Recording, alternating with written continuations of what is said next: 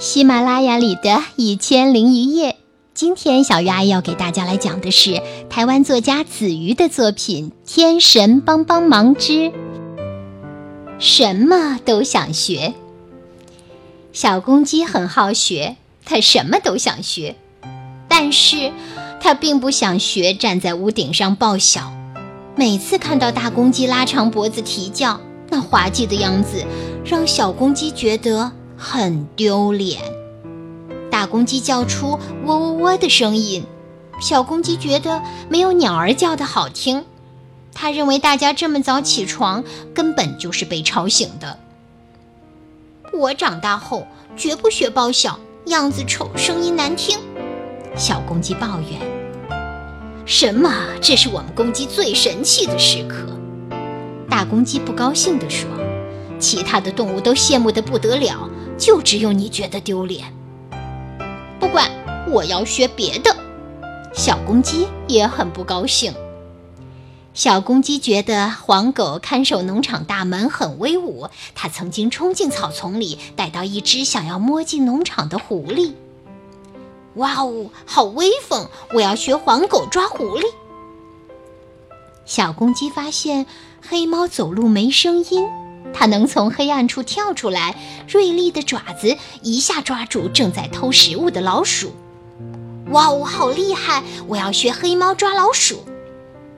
小公鸡看见白鹅悠悠自在地在池塘里划水，它把头伸进水里吃水草，偶尔整理白色的羽毛，姿态非常优雅。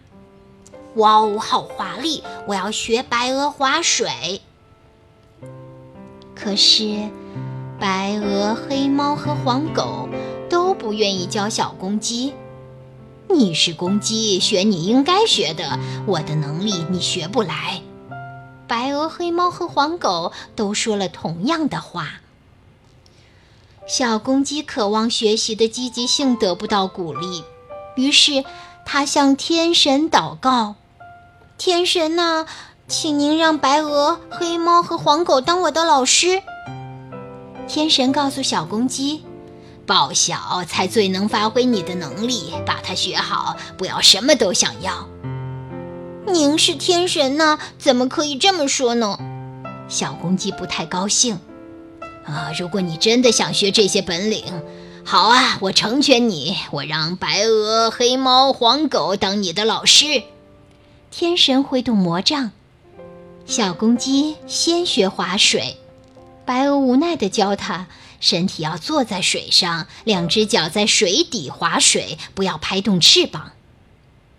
白鹅的脚有像船桨一样的蹼，在水面上轻轻一划，轻松地前进，十分优雅。换你啦！小公鸡的脚没有蹼，它尝试坐在水面上，身体却前进不了。前进不了就想拍动翅膀，拍动翅膀，身体就往下沉。救命啊！幸好白鹅及时救了它。小公鸡吓得发抖，说。我不学了。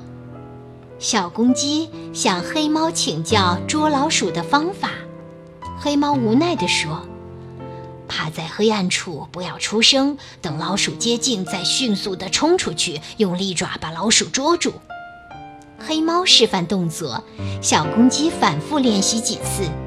啊，姿势不错，动作正确，再凶一点更好。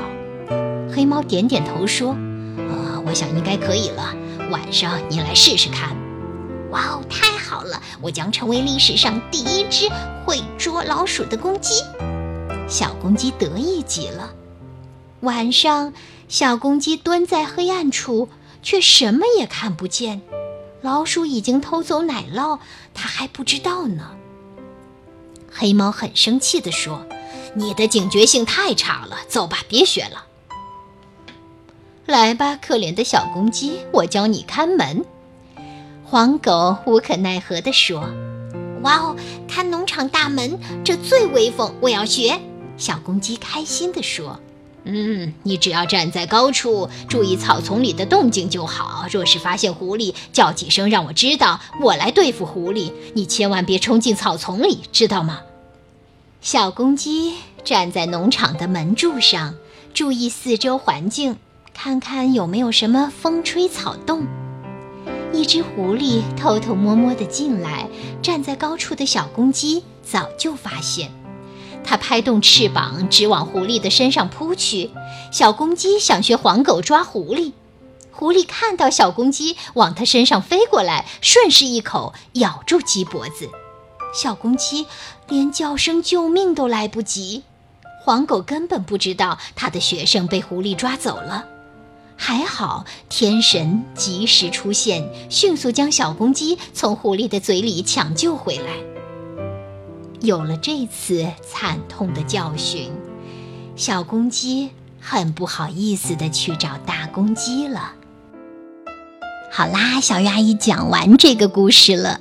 如果你喜欢这个故事，别忘了在听完之后点赞，最好再来点评论什么的。小鱼阿姨在茉莉花茶飘香的中国福州，谢谢你。